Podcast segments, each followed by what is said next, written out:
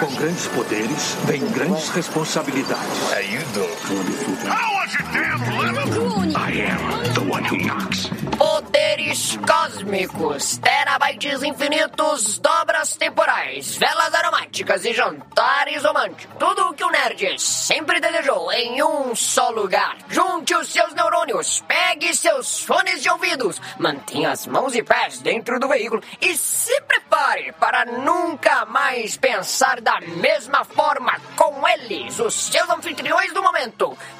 Mateus do Japa, Guardiões da Galáxia é a melhor banda de rock que nunca existiu. Guilherme Amarino. Não, você não pode cortar, você tem que deixar esse meu protesto aqui. É o meu protesto ao James Gunn. Gabriel O Mendes. James Gunn é o sucessor espiritual do Sam Raimi nos filmes de super-herói. Você está ouvindo Contemporama.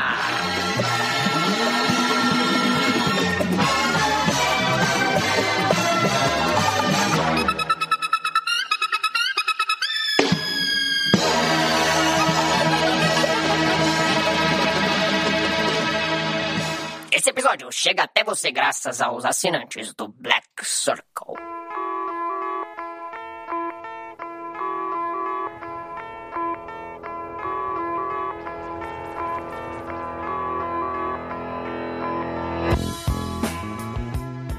É isso!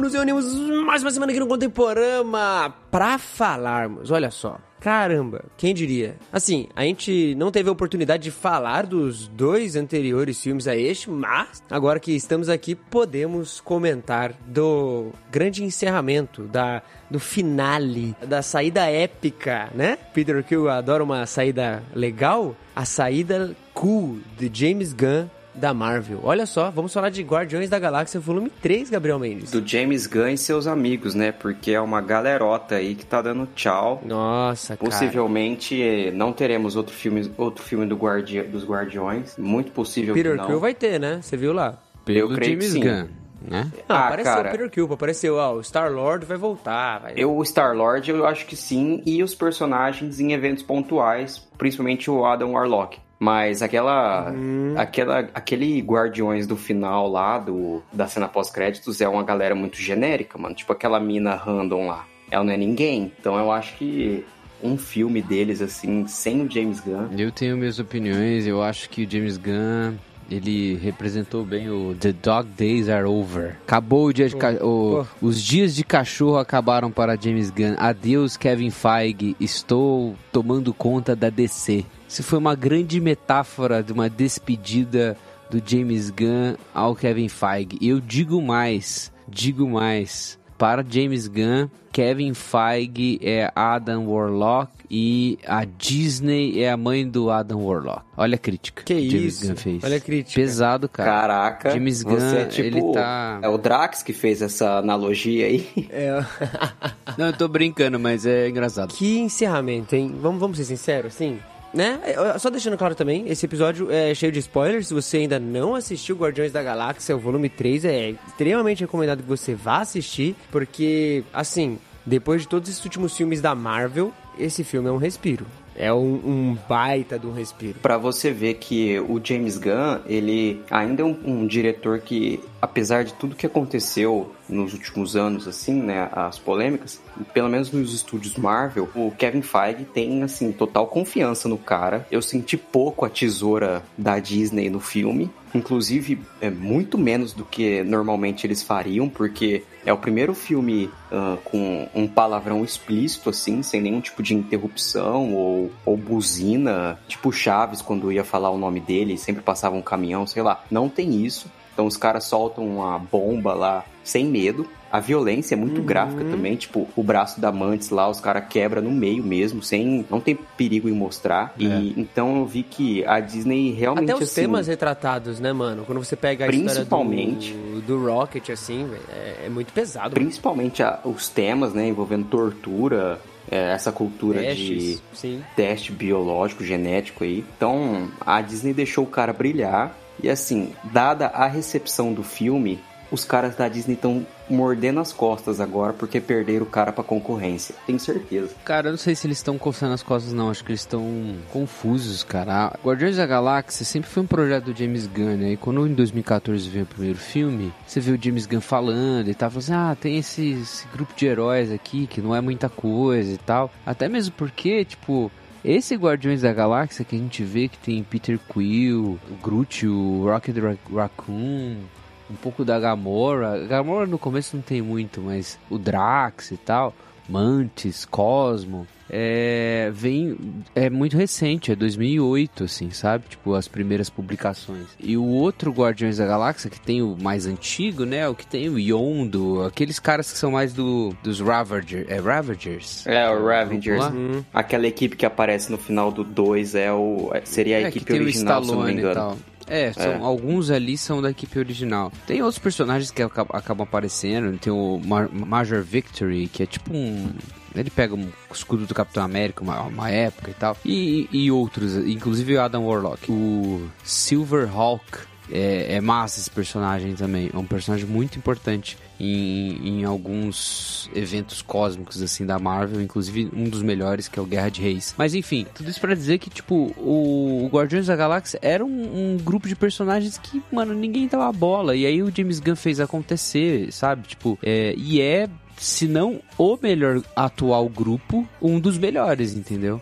Se for ver, não, inclusive melhor que, dos, que os Vingadores, na minha opinião. Tipo, de filmes mais legais, assim. Guardiões da Galáxia é a melhor banda de rock que nunca existiu. Não tem como. Nossa, sim. Se a gente considerava a, a existência de um filme de sucesso do Homem de Ferro um milagre, um filme de um personagem B, tipo assim, eu não sei se todo mundo que curte muito Guardiões hoje tem noção que Guardiões é uma equipe assim, de, quase que classe D assim dos quadrinhos. Os caras não eram nada. Nada. Não, eles apareciam assim, antes naquela revista dos defensores. Tipo, é. eles eram, tipo, sabe aquela equipe que aparece meio que recorrentemente numa outra equipe? Tipo, os caras que, ah, ele tem eles lá, sabe? Esse é o Guardiões Sim. da Galáxia. O, o, antigo, né? O, o novo com o Star-Lord aí é um pouco diferente, dá mais destaque mesmo. Mas é, era isso, assim, era um, um, negócio meio de lado.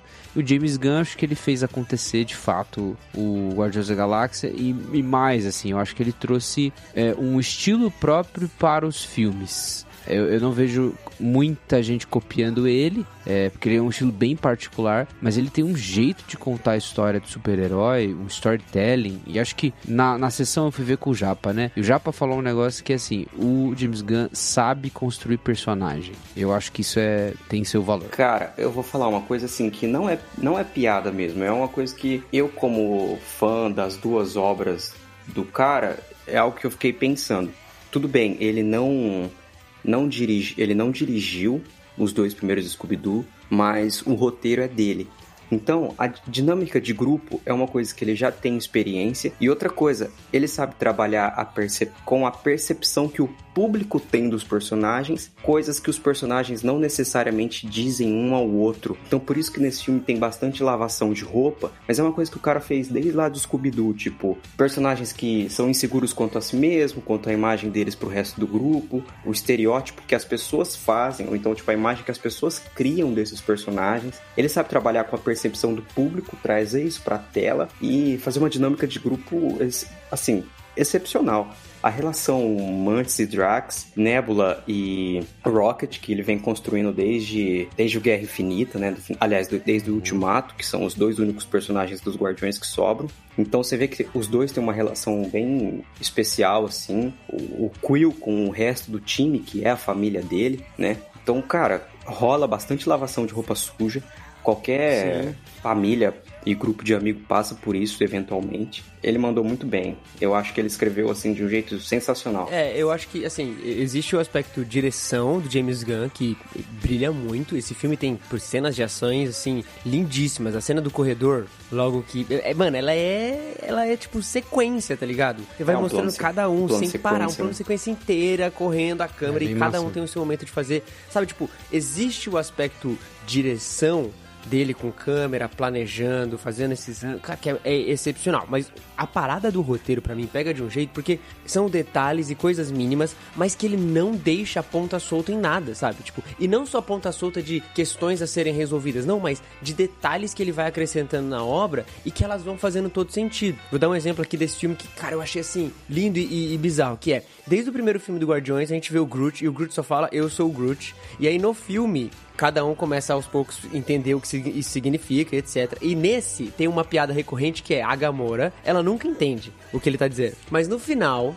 quando ela se sente parte da equipe, ela também entende o que ele diz. E não só isso, com isso, na última cena, nós também entendemos o que ele quer dizer. Sim. Sabe, tipo, na última cena, ele falou eu sou o Groot, mas nós ouvimos o quê? Ouvimos eu amo vocês, galera. Então, tipo, o cara, ele, ele é tão bom Sabe, é um negócio tão, simples, tão bobo, mas que eh, faz toda a diferença, sabe? São detalhes, são pequenas coisinhas de texto que ele vai escrevendo que, cara, você percebe realmente como ele sabe conduzir, assim. A parada que o Gabi falou de equipe e trabalho em grupo é um negocinho bizarro, porque todos os personagens são importantes ali, sabe? Tipo, Todos os personagens têm o seu momento de tela, todos os personagens têm as suas questões trabalhadas, resolvidas, seus conflitos estabelecidos, todos recebem sua atenção. Embora nesse terceiro filme Rocket lá seja o, o personagem principal, ele é o grande protagonista da história, gira em torno dele e tal, mas ele não esquece de nenhum momento, tipo, dos conflitos do Quill, ele não esquece de nenhum do momento da Gamora e da, da Nebula, sabe? Tipo, ele, ele, ele, mano, ele não perde o texto, sabe? Tipo, ele não se deixa levar.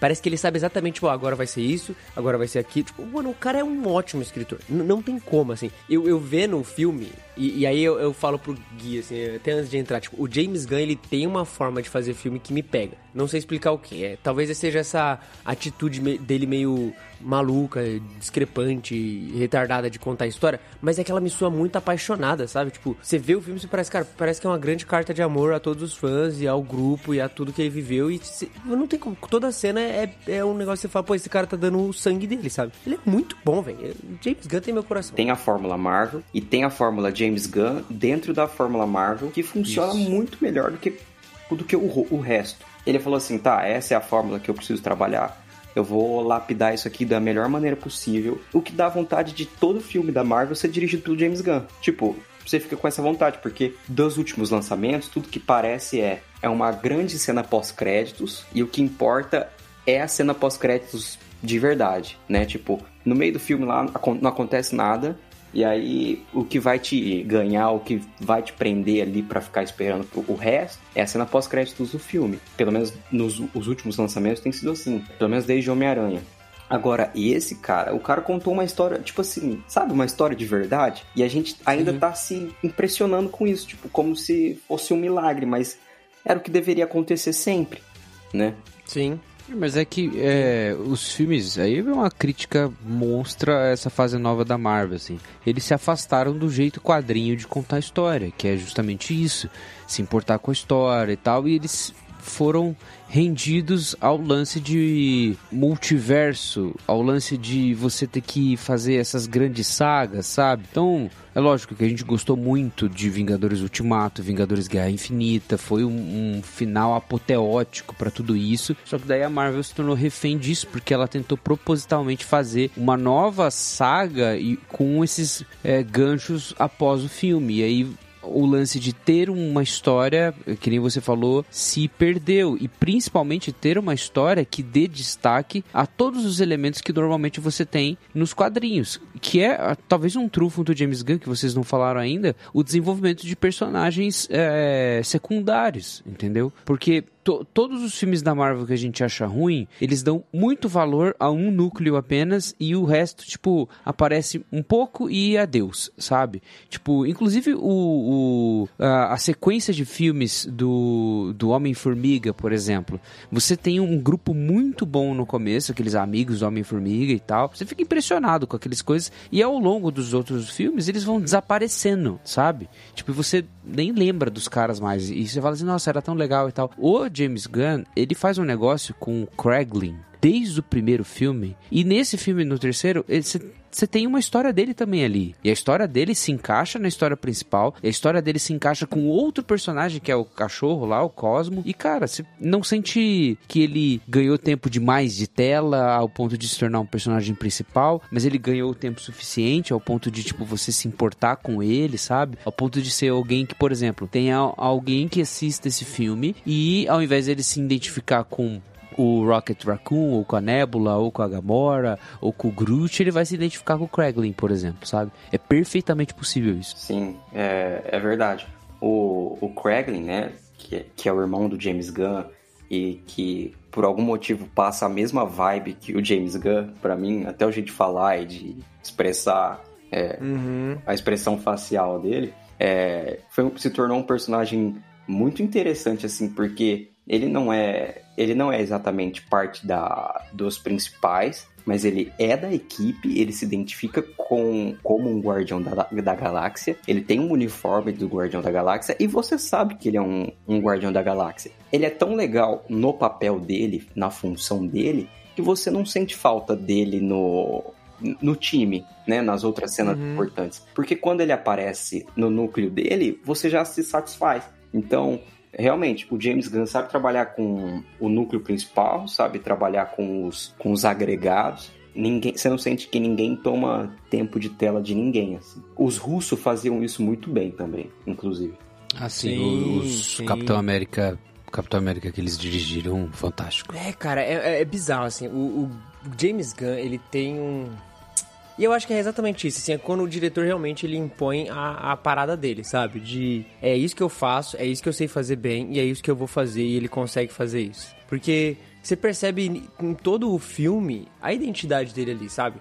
Pô, o cara te faz gostar de bichos bizarros, tá ligado? O cara te faz ter simpatias por, por aqueles três moluscos gigantes lá que tentaram engolir ele lá. Sei que bosta que era aquela. Todas essas bizarrices tudo isso ao som de música boa e muita piada e, e doideira, você fala, pô, isso é James Gunn e funciona, sabe? E o cara consegue, no texto, te fazer sorrir numa mesma cena e te fazer chorar. E aí, depois, ao mesmo tempo, você olhar o, o, o, Rocket pequenininho lá, dando risada com os amigos e falando, nossa, é muito bom ter amigos. E você, tipo, caraca, que fofo, sabe? Tudo, tipo, ele é muito sensível, o James Gunn. Eu sinto isso, assim. Ele, ele tem uma sensibilidade muito grande para as paradas, assim. E quando você assiste, eu, principalmente esse terceiro filme, você vê realmente que o cara tá ali, mano, full potência, sabe? Tipo, ok, é meu último filme, eu não tenho nada a perder e bora fazer uma parada realmente, assim, é uma, uma saída épica, sabe? É o que ele faz, mano. E ele faz isso, assim, muito bem, muito bem.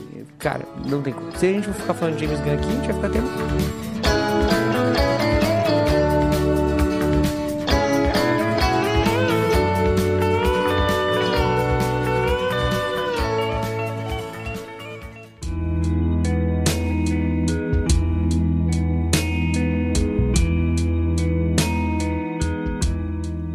rapidamente interrompendo essa carta de amor do James Gunn para nós fãs e convidando você a lançar sua carta de amor também para alguém. Olha aí, olha, olha que, que, que ponte genial. Você vai ter esse ano, assim como teve no ano passado, o nosso querido episódio especial de Dia dos Namorados. Olha só, Gabs, você que tá namorando. Ó, oh, recomendo, viu? Então, se você quer fazer bonito até lá, trata de arranjar um, um amorzinho aí para você. Olha aí, olha aí, Gui. As pessoas vão poder fazer um correio eletrônico aqui no Contemporâneo? Tinha uma rádio que eu escutava na minha adolescência barra infância indo pra escola, que tinha sempre um quadro que chamava assim Momentos de Amor.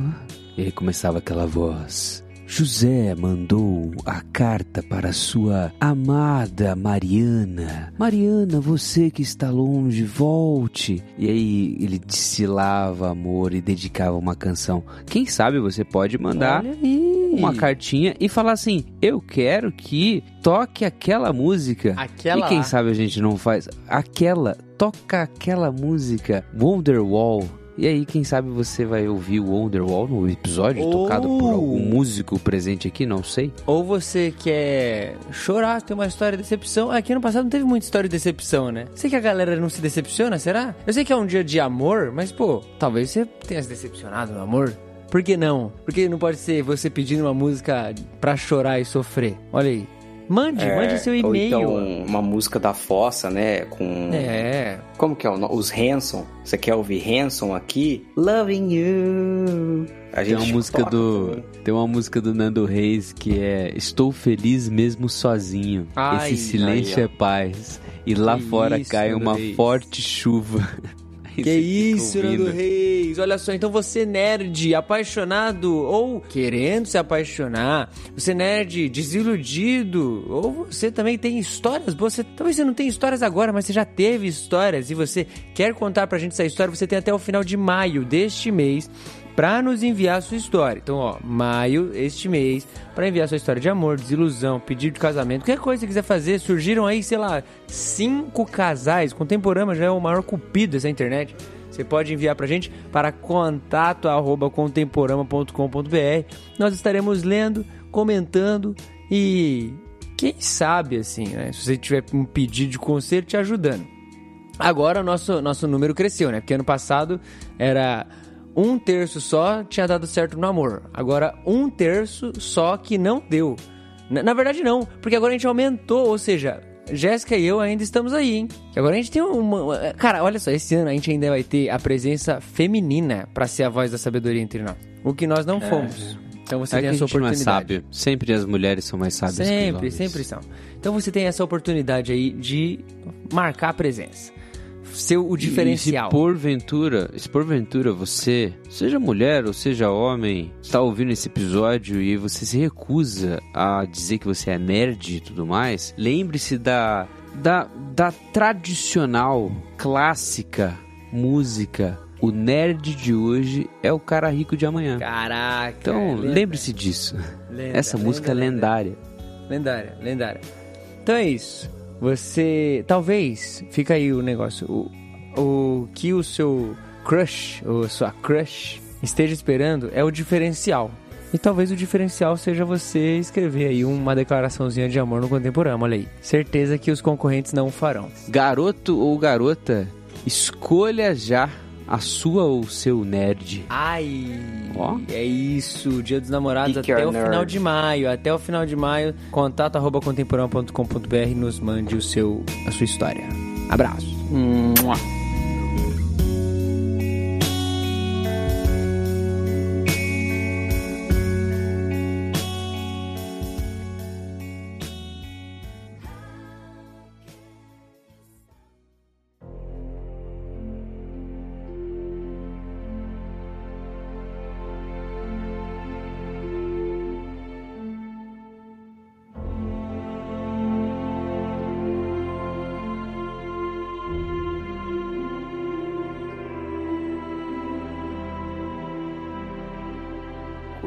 Coisa é que, assim, você não chora em um, um momento específico do filme, mas a todo Eu momento... chorei o filme inteiro. Então, o filme tá querendo te fazer, tipo assim, tá, tá provocando esse tipo de emoção. Cara, apesar de ser bonitinho, você vê o Rocket pequenininho com os amiguinhos dele, era uma... Você ficava meio mal de... de Sim. Curtir aquelas cenas porque eram cenas muito degradantes assim. Eu, cara, a hora que eu reparei que aquela a- bichinho que era uma parecia uma aranha era um coelho, eu falei, velho, que Pô, você não tinha bagulho reparado? horroroso. Eu não Era- repa- eu demorei pra tipo, reparar. a primeira vez assim que eu vi, eu falei, caraca, é um coelho com uma boca metálica bizarro, tá ligado? É- é muito- Não, realmente. é muito pesado. Sim. E, Lembra muito Toy de- Story 1. Vocês não lembraram disso daí? No, Sim, quando o Woody total. chega Os no, brinquedo nos que o brinquedos moleque todos faz, é. mudados pelo Cid, assim. Lembra que, o- muito é, que é a cara do Adam, do, do Adam, do Will Porter, né, o moleque. Todo mundo zoava É. isso, né? Que ele parecia o Will Porter. Então é muito degradante a situação daqueles amigos dele ali. E eles tão, tão, tipo, tão felizes de estar junto, né? Mas sei lá, o James Gunn é muito diferente o tom dos dois primeiros, porque nesse você tá meio que comendo vidro, assim, né? Tipo, você tá se satisfazendo com uma parada que meio que machuca. Então, Sim, e aí na mesma proporção você também, tipo, tem cenas é, igualmente, tipo, reconfortantes, eu diria, assim, tipo, da mesma forma que ele te mostra cenas pesadas, ele consegue te mostrar momentos mais épicos e mais fofos, sabe? Tipo, pô, quando o Rocket retorna e o pessoal só ouve ele falando no rádio, ninguém fala nada, mas você Cara, sente, tá ligado? a ne- a é, é só ele... Nossa, ou oh, eu chorei. Quando ele falou e eu vi a reação, eu chorei. Eu comecei a enxugar meu olho no, na manga. Não, não, tinha como. Eu vi essa cena, presenciei e é verdade. Cara, é uma das reações mais simples. Porque a gente tá Nossa. acostumado a ver as pessoas chorando muito de tristeza nos filmes, né? Mas você chorar de alegria, assim, tipo, de alívio, ela simplesmente para o que ela tá fazendo assim. A hora que ela pôs a mão no olho e começou a chorar, cara, eu chorei Nossa, demais junto. Cara. Não, pô, muito, muito forte. E, e, você tem uma expectativa assim, que você viu os trailers, etc. Você ficar pensando, pô, o Rocket vai morrer, o Rocket vai morrer. Você tinha toda essa, é. essa expectativa e tal. E, tipo, pô, ele retornar é, é, muito mais forte, é muito mais impactante, tipo, pra Sim. cena em si, porque ele passa o filme inteiro fora. É, e aí é, um, um, novamente, um ótimo trabalho de roteiro. O cara está fora o filme inteiro, mas ao mesmo tempo ele não deixa de ser o principal, sabe? Ele tá conduzindo todas as coisas. Então, ele é o cara que fez com que a Contra-Terra existisse, querendo ou não, porque ele que ajudou o cara lá a resolver a solução. Saca? Tipo, você começa a perceber como ele é o cerne daquela questão, mesmo ele estando numa maca. Quando ele volta, a reação do Peter Quill. inclusive, cara, isso que é muito doido, porque, tipo, sempre que eles iam falar do Rocket, aí o Peter falava, ele é meu melhor amigo, aí o Drax aparecia. Segundo melhor amigo. Inclusive, o Drax brilhou é nesse filme. Bom. É, o Drax foi muito bom. Do meio pra frente, o Drax, muito bom. Muito bom mesmo. Nossa, então, ele, mas eu, eu cara, eu não consigo bom. imaginar um personagem que tenha ficado jogado assim. Tipo, não tem. É, não tem. Sabe? Você pega até a, a Besouro lá, como é o nome dela? Cara? Amantes. Amantes. Pô, ela se impondo aquela hora no, no, meio do filme, tipo, metendo louco mesmo e falando a real pra mina lá, pô, cara, oh, muito brabo, sabe? Tipo... Aquilo que ela falou é importantíssimo. Do grupo, o Drax é o único que não se odeia. E a gente uhum. não reparou isso nunca. Tipo, todo mundo lá tem algum problema com ele mesmo. Só o Drax que não. Tipo, o Drax, ele se aceita como, que, como ele é e ele não se odeia. E isso aparentemente é um problema para os outros. E não deveria ser um problema. Cara, isso foi muito, uhum. foi muito importante ela ter falado isso, porque foi naquela Não, hora que a muito. chavinha da Nebula mudou, assim, com relação a ela. É, e aí o Drax vai e, e salva geral também, né? Sim, Jub Jub. Tanto que eu, eu, terminou o filme, a primeira coisa que eu falei porque eu falei, eu quero ver o filme de novo. Eu, eu quero eu quero, novo, Eu quero ter essa experiência de novo, cara. Porque, assim, realmente é uma experiência, assim. E eu entendo, assim, é, a gente já falou, por exemplo, de Peacemaker, e o Gui comentou que não gostava e tal. Mas, cara, ele tem essa incrível capacidade e habilidade de construir personagens interessantes e, e, e, mostrar as fragilidades dele, mas as boas qualidades dele e, e, tornar ele humano e mais pessoal, sabe? Ele tem essa habilidade. Ele faz isso com esses personagens que geralmente a gente não tem nenhum tipo de interesse prévio e daqui a pouco você fala, pô, eu, eu, eu gosto muito desse personagem. Tipo, eu, eu me identifico, eu quero ter mais, ver mais dele, etc, etc. Tipo, é, é impressionante, cara. É, o cara é muito, muito bom. Deixa eu falar um negócio que acho que a gente não comentou ainda. Normalmente quando a gente vê esses filmes e filme de herói, obviamente você tem que ter um vilão, né? E a gente vem vindo de, de vários vilões muito ruins ou não vilões, né? No caso do Doutor Estranho, o Multiverso da Loucura, é a Feiticeira Escarlate, que não é exatamente uma vilã, apesar dela estar tá loucona no filme e tal. Enfim, e aí a gente vem de um possível grande vilão na Marvel, que é o Kang, mas só que, sinceramente, eu falei isso pro Japa no meio da sessão, é, esse autoevolucionário aí deu um pau um pau no Kang, assim, tipo, em atuação, em manter a história, em motivação, em várias coisas, assim, várias coisas. Pô, aquela fala dele é muito braba, né? Tipo, a menina falando assim, não sei o que ela fala, fala uma coisa a respeito de Deus. Ele fala, não, não existe Deus, é por isso que eu entrei no lugar dele. Você fala, caraca, mano, o cara realmente, é. tipo biruleibe das ideias e Não, tá metendo quando, louco, tá ligado? É quando tá mostrando aqueles flashbacks do, do Rock, e aí você. A, a hora que ele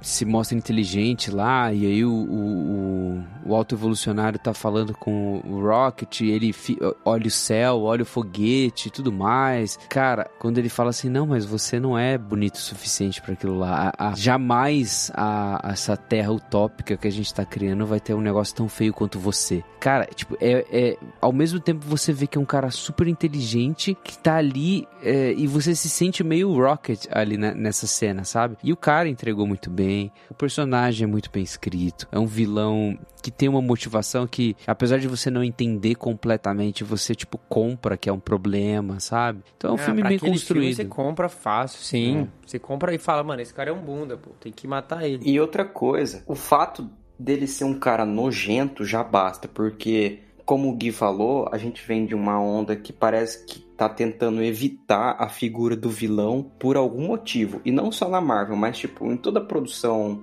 grande assim que envolve o bem e o mal, uma, acho que desde Malévola. Cara, eu tenho a minha suspeita de que Malévola que começou com essa, com essa coisa aí do vilão, tipo, humanizado, que você entende o, o, o que, que levou o cara àquilo, o, qual que é o trauma dele, aí você fica, putz, mas o cara é vilão mesmo?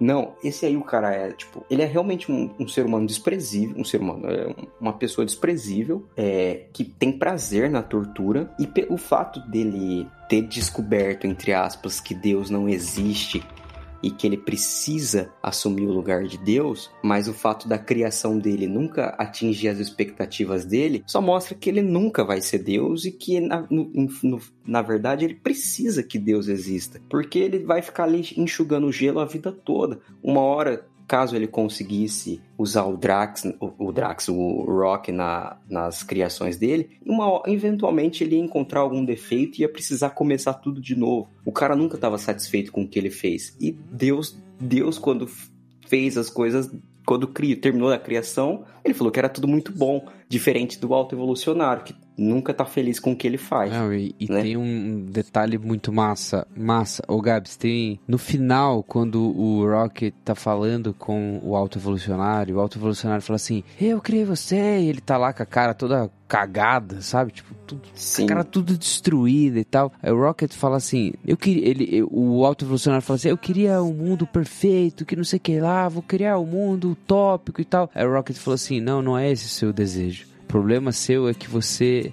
não consegue aceitar o mundo como ele é. Nossa. Sim. Cara, é uma frase muito forte, mano.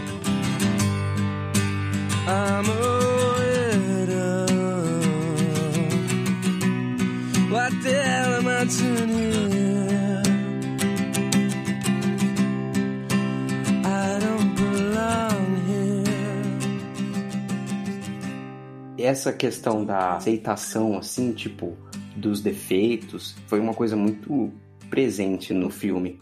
O, o, Rock vem lidando com essas questões, eu acho que desde o Guardiões 2, né? Quando ele meio que começou a se, se sentir um, um estorvo para a equipe. Então isso tem, eu acho que o Rock tem lidado com isso desde desse, desse filme e aqui ele realmente passa a se aceitar Sim. da maneira como ele é mesmo. O storytelling do filme ele conta isso. Ele começa com o Rocket lá, tipo, em lugar nenhum, andando por aí, meio sem. Você percebe que ele tá triste, você percebe que ele não tá ok, e ele tá olhando aquele negocinho que ele, que ele acaba criando.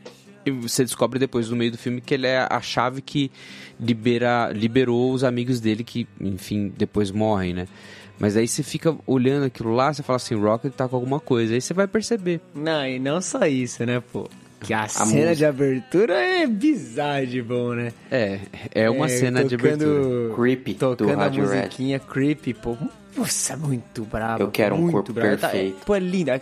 Aquela é uma das melhores cenas de, de abertura que tem. É muito boa. O plano sequência inteiro, ele caminhando, apresentando os personagens. E aí a mesma coisa, tipo, você percebe assim, que querendo ou não, de alguma forma, tá todo mundo um pouco quebrado ali nos seus respectivos negócios, ou desencaixados, ou olhando e falando, pô, tem coisas a resolver, né? Que no final fica mais claro quando todo mundo se, se desmembra ali e vai cada um pro seu canto. Mas, cara, que, que cena de abertura incrível, assim, porque é, é, é, pô, é muito brabo, é muito, muito, muito brabo.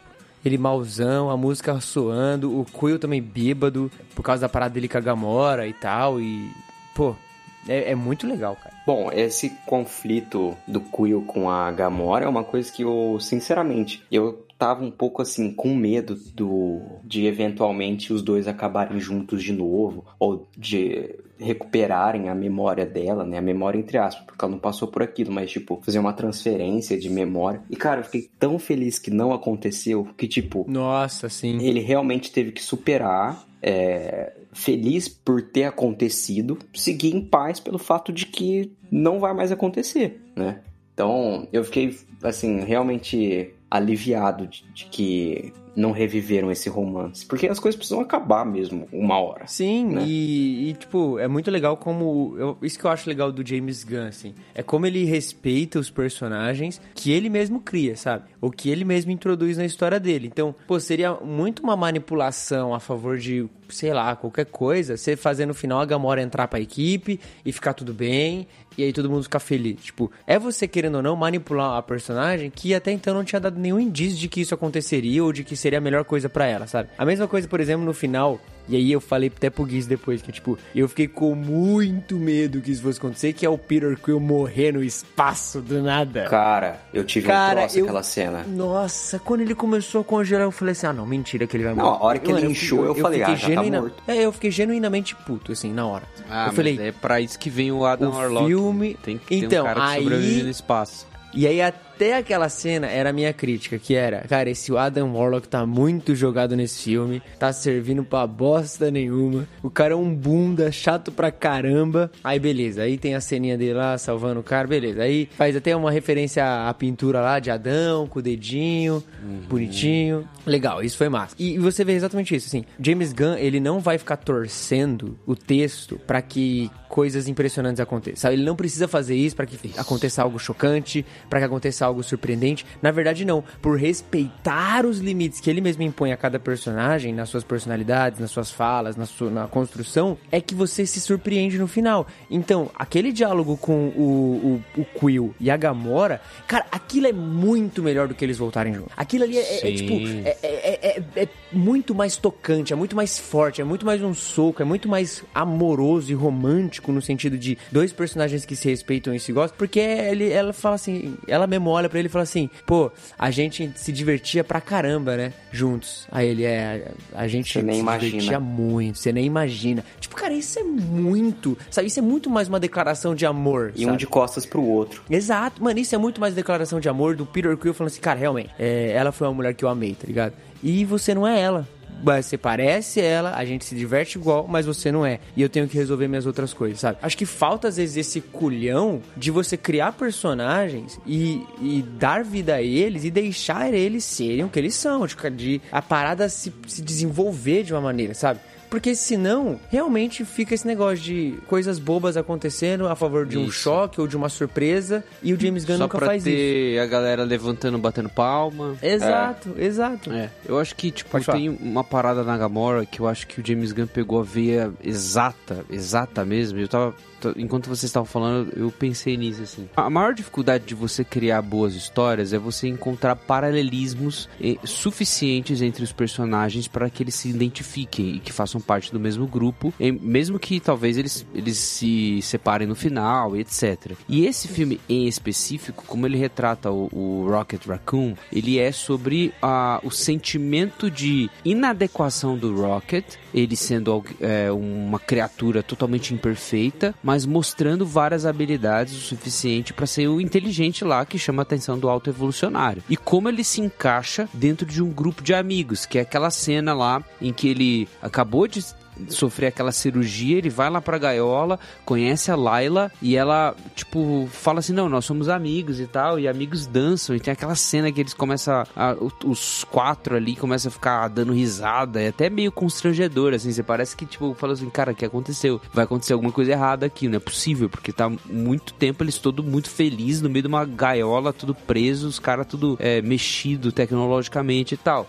Só que, se você prestar bem atenção, essa cena em si que faz o Rocket se sentir é, bem com amigos e se sentir em família, e é aquilo que ele tá mais lembrando ao longo do, do filme todo, né?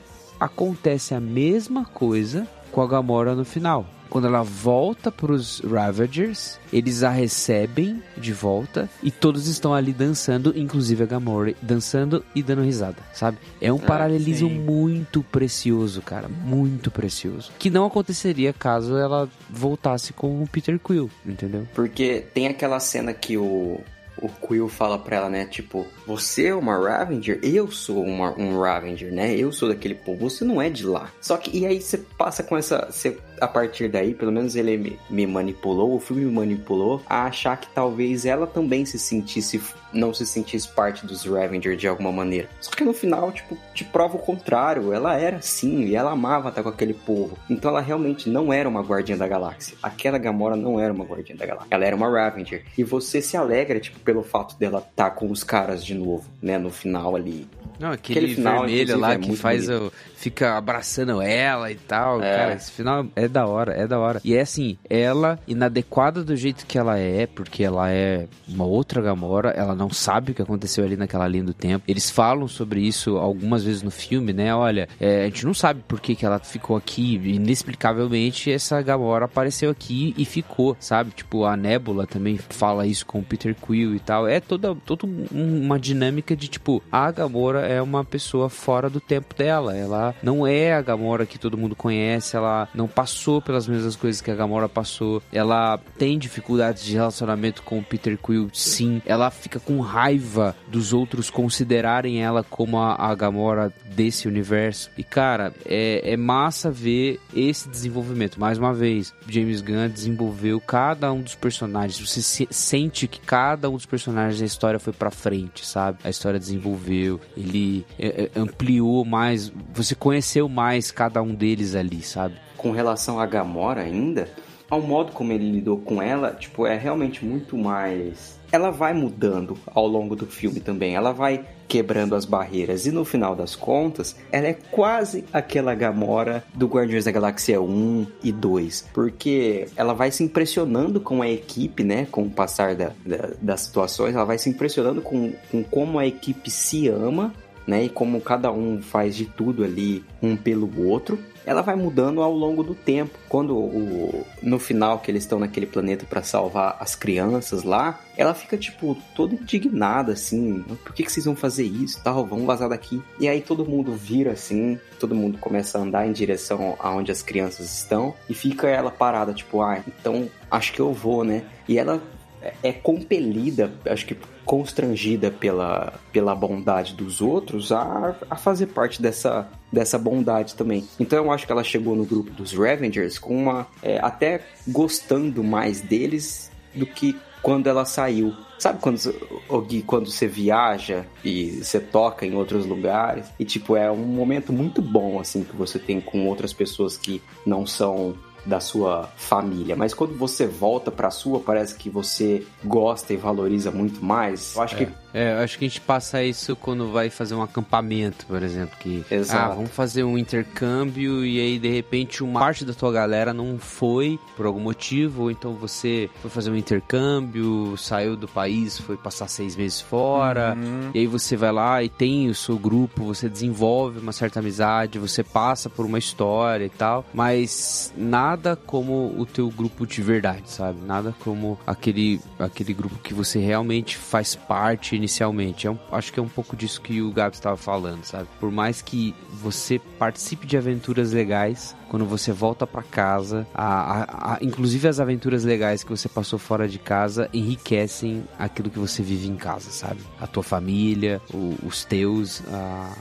a, tua, teu lar de verdade, né? Eu acho que isso, cara, isso faz uma ponte até, sei lá, escatológica barra teológica com, com o final do filme e o desejo maior, né, do, do próprio Rocket, né, morar no lugar do céu azul, sabe? Morado. No... Eles falam isso, né? A Layla fala com ele naquele. Acho que quase experiência de morte que ele tem, né? E ele acaba vendo a Layla e os outros. Assim, ah, aqui o céu é azul, aqui o céu é azul. E esse desejo de um lugar e tal. Inclusive no alto evolucionário tem esse desejo, né? De um lugar perfeito, de uma utopia, de um lugar que todo mundo se respeite, de um lugar que não tenha violência e tal. E todo mundo quer esse lugar, todo mundo quer essa, essa experiência, que ela não é só uma mera experiência, uma mera aventura, porque as aventuras, por mais que eles tenham várias e várias, elas não, aparentemente não dão isso. Mas todo mundo quer o lugar. É... O céu é azul e é para sempre. É, isso.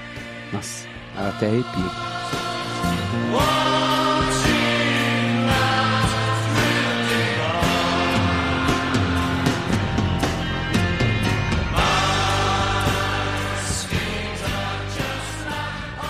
Os atores, assim, eles evoluíram muito do primeiro filme para esse. A evolução da atuação do Chris Pratt é, evidente. O cara passou umas emoções ali de é, agonia que você fala, putz, cara, eu não consigo imaginar o Chris Pratt do Guardiões da Galáxia 1 é, atuando dessa maneira, né? Quando aquela aparentemente o, o, o Rock morre, né? Ele tá para morrer mesmo e ele a senha não dá certo, a parada lá e Aí ele dá aquele grito de agonia, você fala, putz, o cara melhorou demais. Ele tá realmente, tipo, te convencendo que aquela situação é uma situação tenebrosa. E, e, e, a sensação realmente, assim, de relação mesmo. Porque eh, se você parar pra pensar, assim, vamos pegar os três filmes, assim, é muito difícil você se envolver emocionalmente de uma forma com uma pessoa que você acabou de conhecer, sabe? Então, não tem como você chorar muito com uma pessoa que você, acabou de conhecer ou você se importar muito com ela. E por isso que eu até percebo que o primeiro filme, ele não vai para esse caminho. Não tem como você trazer essa carga, esse peso, essa emoção toda num primeiro filme. E o primeiro filme ele é mais leve, ele é mais ok, tem uns negocinhos ali, é divertido pra caramba, irreverente, e você, você é cativado. Eles, eles te convencem a ficar com eles. O segundo filme dá uma aprofundada no Quill e tal. Cara, esse terceiro filme, assim, você já tem tanto apego, carinho, você já tem tanta coisa, assim. E aí vem isso, assim, os, os próprios atores também, eles já estão tão mais envolvidos com a história, com os personagens, tipo, já fazem tão parte dele, todo esse drama que eles mesmos viveram na pele, que, cara, tanto a nossa recepção disso quanto a deles, assim, é, é totalmente diferente, sabe? E aí quando você vê isso em conjunto, você, você abraça e fala, cara, é isso. Eu tô vendo amigos meus que eu tô acompanhando há um tempo e eles estão passando por uma parada pesada. E os próprios atores também estão nessa, sabe? É tipo, realmente é um filme. Eu sinto que, que só é possível é, depois de outros bons filmes, sabe? Tipo, só é possível esse texto depois de muitos outros textos já foi escrito. Não sei se, se faz sentido. Com certeza. Guardiões da Galáxia é uma semente, assim, era um, um pé de feijão que o, o James Gunn plantou mesmo. Porque a garantia de que ia dar certo era zero. Uhum. Ele ainda teve que lidar com o modo como outros diretores iam trabalhar com os personagens dele, como é, o Taika Waititi, os russos, ou então os planos do próprio Kevin Feige pros personagens dele. Por exemplo, tá, para mim parece muito que a, o, o, James Gunn ele pode ter tido um conhecimento prévio, mas ele não imaginava que a Gamora, é, principalmente depois do Guardiões 2, ia morrer, né? Então ele teve que rebolar com isso e ele teve que lidar com a, a, maneira como outras pessoas lidaram com os personagens dele. E ele tem um preciosismo muito forte com o que é dele. E o jeito que ele consertou, eu acho que foi realmente tipo. É, aqui sim, eu creio que ele mostrou um banana pro Marvel Studios, porque, tipo, não mexe com a minha parada. É, e graças a Deus que ele não teve que lidar com o Thor lá, né? Sim, nossa, sim. O filme do Thor veio antes, graças a Deus. O próprio Adam Warlock parece que ele não, não, não se preocupou em deixar um personagem totalmente formado pra os outros que vão assumir ele, deixou tipo Sim. ele na sua forma primitiva mesmo para outra para quem vier depois poder tra tra trabalhar nele da maneira como quiser, assim, sabe, sem ter muitos toques do James Gunn no cara. Então acho que ele é e difícil de trabalhar né, com um personagem como o Warlock. Cara, é um personagem complicadíssimo, assim, porque ele é um personagem para alguns círculos da Marvel, assim, a, a trilha cósmica da Marvel, as, os, espacial, até para futuros casos de ter Quarteto Fantástico, por exemplo, e tal. O personagem do Adam Warlock, ele é extremamente importante. A, a galera achou que ele iria aparecer antes, né, na, na saga do infinito, com por causa do Thanos, por causa que ele, ele de fato aparece no início, em toda a saga, né, do infinito, né, da Manopla do Infinito, Desafio Infinito, etc. Ele aparece, ele é um personagem muito importante. É, e a galera tava com cheio, tipo, cheio de expectativa em relação ao Adam Warlock. E aí ele vai lá e utiliza o Adam Warlock. Ele ainda é o Adam Warlock, você percebe que é o mesmo personagem dos quadrinhos, de fato, é muito fiel, inclusive na estética e tal, mas é aquele, tipo, um Adam Warlock pré-quadrinhos, sabe? Não incomoda o fã, porque assim, eu não me senti incomodado do Adam Warlock aparecer desse jeito, eu entendi o porquê ele apareceu desse jeito, mas também não é aquele negócio que vai fazer o fanservice pleno, sabe? Que muitas vezes é o que mais tem de ruim nos filmes atualmente. Cara, se você parar pra pensar, não tem fanservice nenhum nesse filme. É. É, isso é. Sabe? Não, não tem raro. uma ceninha feita pro fã.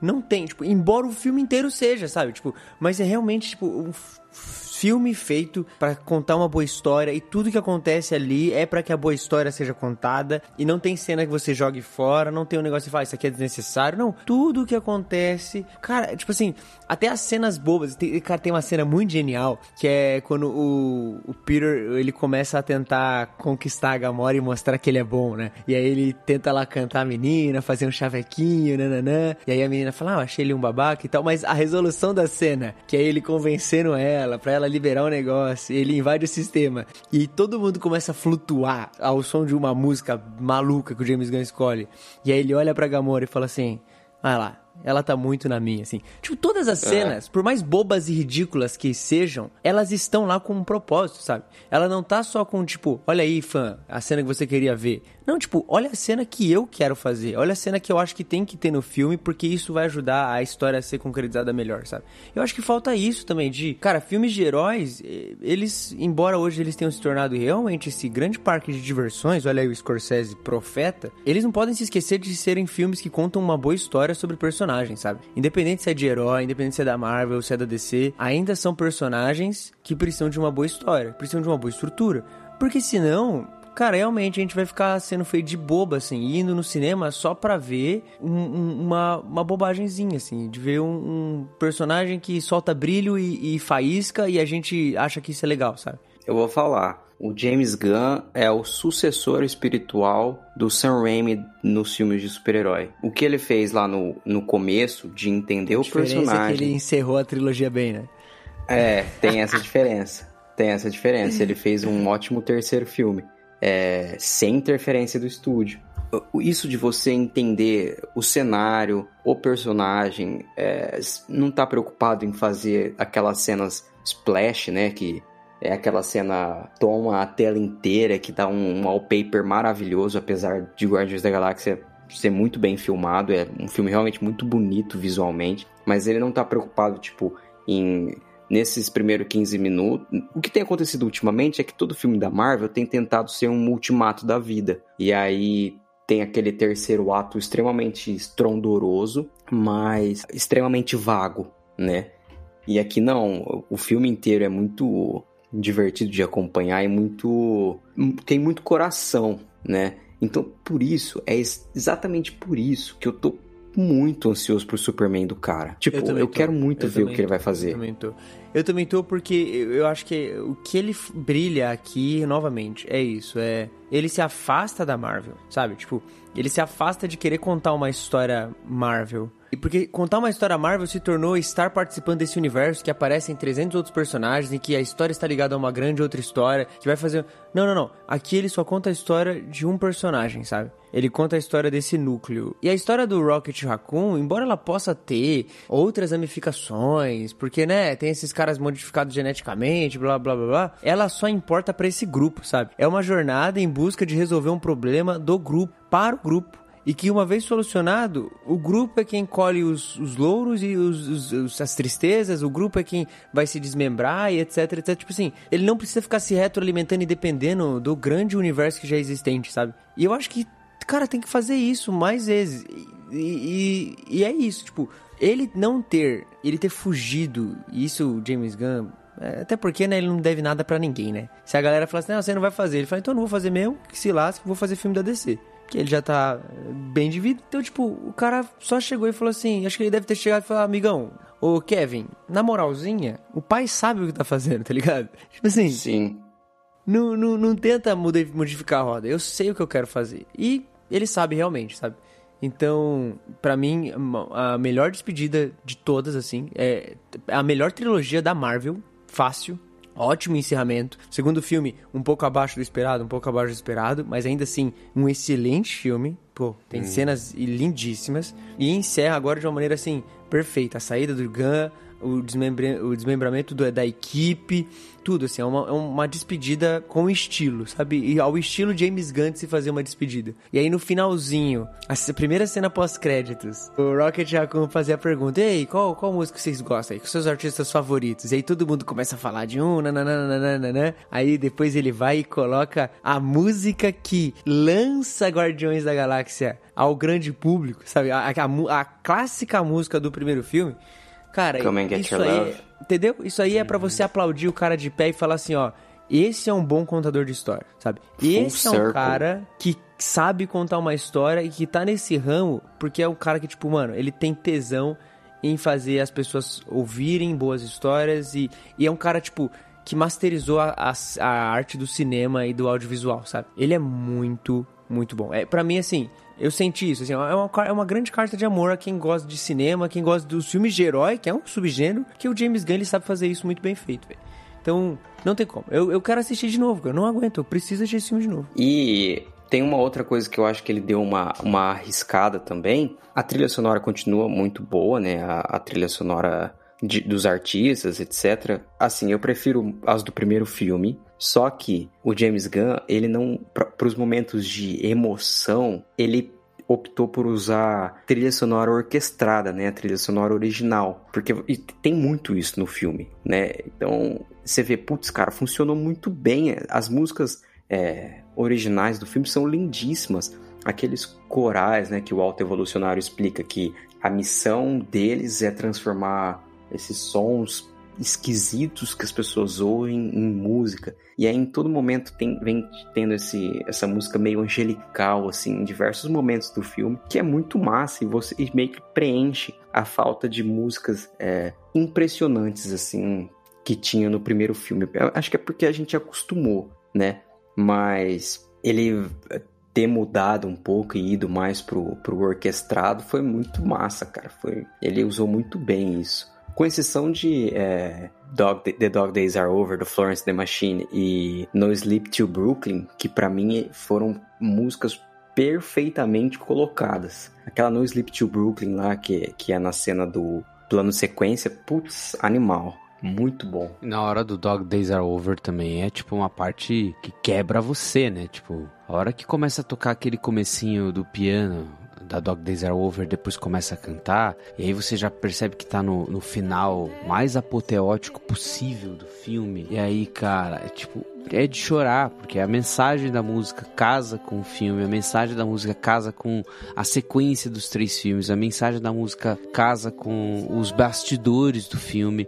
Ela é, ela é um, sei lá, cara, ela tipo, ela tem multitarefas aquela música ali. Ela é uma ode a tudo que a Marvel passou nos últimos anos, ela é uma ode a tudo que o James Gunn passou nos últimos anos, é uma ode a, a tudo que tipo todos os atores ali envolvidos passaram também com, com o desenvolvimento, com o espaço conquistado, com as dificuldades de realização do filme, com a quase não participação do James Gunn. O Drax é um deles, né? O, o Dave Bautista falou assim: é, quando o James Gunn saiu, o Dave Bautista saiu também. E ele só voltou a participar do terceiro filme porque o James Gunn voltou também. Então é, é um, um grande. É uma grande conclusão, assim, não só pra história do filme em si, mas temos toda uma meta narrativa envolvida, né? Nossa, a hora que tocou, a Bruna tava do meu lado, ela falou na hora, falou assim, cara, isso é uma música de superação, né? E todo mundo ali superou alguma coisa pra estar ali naquele momento. O, pró- o próprio Rocket, né, que em todas as aparições dele, ele od- odiava que chamassem ele de guaxinim, né, de raccoon. E aí a hora que ele tá vendo os outros guaxinins ali, que ele olha, vê a plaquinha lá e ele vê que realmente é um guaxinim, né? Ele é realmente essa criatura que ele evitou e odiou é, durante tanto tempo. E aí, logo depois, quando ele encontra o Alto Evolucionário, ele fala: É, eu sou o Rocket, Rocket Raccoon. E você fala: Cara, o cara superou. O Quill superou a Gamora. A, a Mantis, ela superou o que o Ego fez com ela. Ah, a Nebulosa superou o Thanos. O Drax superou é, a perda das filhas. E todo mundo foi recompensado de uma, Sim. de uma maneira, né? É o que a Layla fala pro, pro Rocket quando ele tá morrendo, assim. Que ele fala, ah, eu posso me juntar com vocês? Ela, claro. Aí você fala, pô, vai morrer, né? Desgraçado morreu. Aí ela vai e fala assim, mas ainda não, ainda não é a hora. E ele, não, mas por que eu tenho que ficar vivo e tal? Ela, não, que você ainda tem um propósito a cumprir, etc. Porque não importam as mãos que fizeram isso com você, mas importam as mãos que guiam as mãos que fizeram isso com você. E aí ele volta, e aí, tipo, o cara lida com a parada, tá ligado? Ok, coisas ruins aconteceram comigo e, e me fizeram mal, Mas, pô, elas não, não me definem, tá ligado? Eu vim disso aqui, é, eu tenho essa cicatriz e, e, é tipo, é doido, né? Que é a primeira vez que a gente vê que no corpinho dele tem, tipo, um monte de parada, assim. É. É, mas ele não é isso, tá ligado? Ele não, ele não é essa criatura feia que não merece viver e etc. Ele é o Rocket Raccoon, caramba. Pô, é, é, é um negócio que eu falei pro Gui, né? O James Gunn, ele faz realmente essas cenas épicas que são bregas, sabe? Que é tipo a cena em que tem uma pausa dramática e o cara faz uma declaração forte, mas ele faz tão bem feito que elas deixam de ser bregas e só são épicas, sabe? Tipo, é o, é. é o arroz com feijão do cinema, só que ainda assim é, é, muito bem feito. Então, cara, é, é perfeito, cara. Esse filme é, é perfeito. 10 de 10. Não, não tem crítica.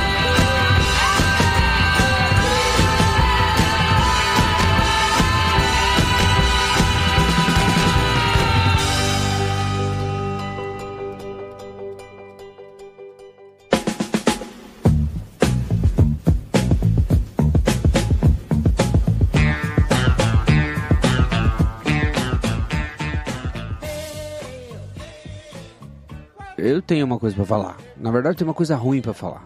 E eu vou deixar o meu protesto ah, aqui. Então vou cortar essa parte do programa. Não, você não pode cortar, você tem que deixar esse meu protesto ah, aqui. É o meu protesto ao James Gunn, que é não teve a música que precisaria ter desde o começo do Guardiões da Galáxia. Ele vai que falar é... uma música do qualquer cara aleatório, do Paulinho da Viola. Não, é Rock Raccoon dos Beatles, álbum branco. É inadmissível, Nossa. inadmissível não ter tido essa canção. Rocky Raccoon. Era o filme para ter essa música e o James Gunn cometeu essa gafe, esse erro, essa tragédia. Mas é porque o, o James Gunn ele gosta de algo extravagante, pô. Ele gosta de algo assim que é, é, é entendeu? Essa música não é Como isso. assim não? Da onde é. que você tá tirando isso? A coisa é que se ele não usou agora, tipo, a chance passou, né? Infelizmente. Ele não... Já é. A letra também não tem nada a ver, né, Gui? Como assim, cara? Olha só, em algum lugar das negras montanhas do Dakota vivia um garoto chamado Rocky Raccoon. Um é, dia sua aí... mulher fugiu com um outro cara e foi como um soco no olho do jovem Rock. E ele disse: Eu vou pegar esse cara. Então um é, dia ele foi pra cidade e reservou um quarto no bar local. É um cara aí que tá aí, velho. É o Rocky Raccoon. Esse não, é o Rocky. Não, sem críticas a James Gunn. As, as essa é a minha crítica. As playlists dele são as melhores. O que eu não faria para receber no meu WhatsApp uma playlist do James Gunn é brincadeira. A pessoa acordar de manhã e falar assim, Japa, tá aqui uma playlist pra animar a sua terça-feira. Pô, maluquice. Esse cara é o, o dono das melhores playlists do mundo. Não tem como.